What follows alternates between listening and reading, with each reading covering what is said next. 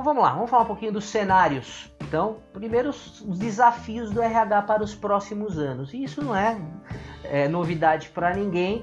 E a gente pegou aqui algumas ideias de alguns players aí de mercado muito fortes nesse assunto. Então, a gestão do RH tem diversos desafios. Dentre eles, o tal do People Analytics, RH Mobile e flexibilidade, demais acelerado demais pela pandemia, né? A gente teve que aprender isso à força e precisa estar aprendendo cada vez mais.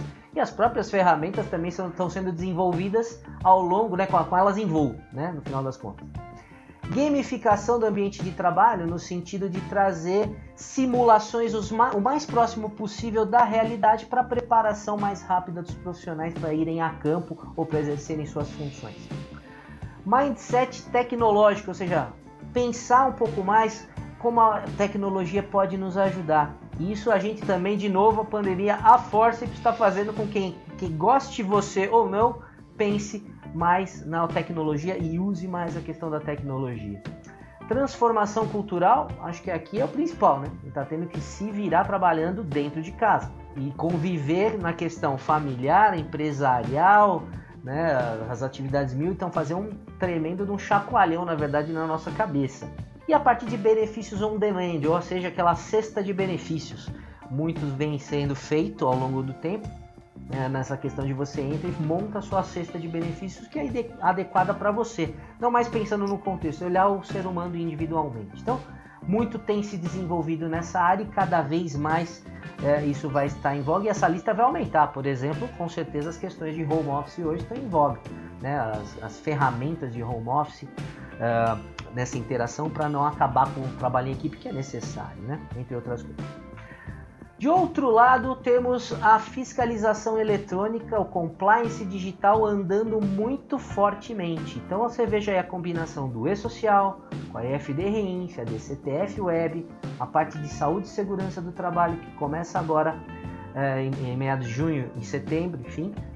A reforma trabalhista, que já vem desde 2017, cada vez mais se fala na necessidade de novas reformas, e é óbvio, né? E uma famigerada Lei Geral de Proteção de Dados, né? Que pode parecer que não tenha nada a ver com RH, mas na verdade tem tudo a ver com RH, ela acaba entrando nesse contexto como um todo. Então não dá para a gente dissociar uma ferramenta da outra, uma uh, técnica da outra. Tá tudo acontecendo ao mesmo tempo e agora. E andam dizendo por aí que os departamentos de RH vão deixar de existir. E nessa hora eu começo a tomar pedrada, né? Falei, então, pô, você vai deixar de existir, por que, que eu estou fazendo aqui?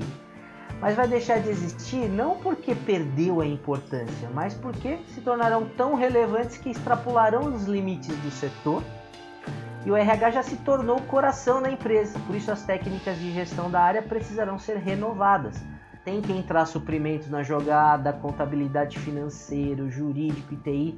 É uma coisa só. E você não precisa acreditar em mim. Quem está falando isso é a Starts, com os devidos créditos aqui.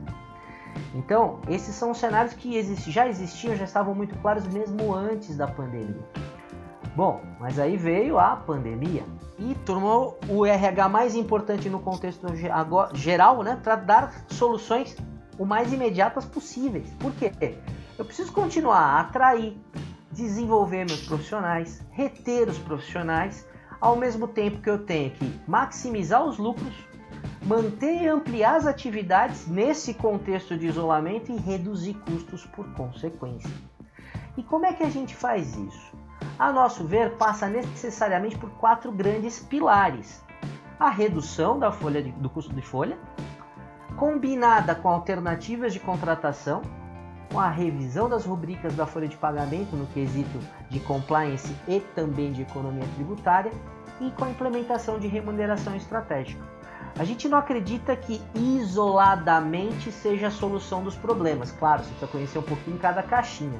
Mas certamente na sua empresa, dependendo da área, dependendo do, do setor, dependendo da atividade, hora mais, hora menos, você necessariamente vai passar por esses quatro pilares, por essas quatro, digamos, soluções, né? Sim. E Márcio, só complementando, é muito importante que o gestor de recursos humanos, quando a gente sempre está falando em gestão, tenha um conhecimento pelo menos básico de cada um desses itens, para que ele consiga então entender como ele vai conseguir fazer a redução da folha de pagamento, fazer uma melhor contratação, redução da remuneração estratégica e a revisão que eu tenho das rubricas de folha de pagamento.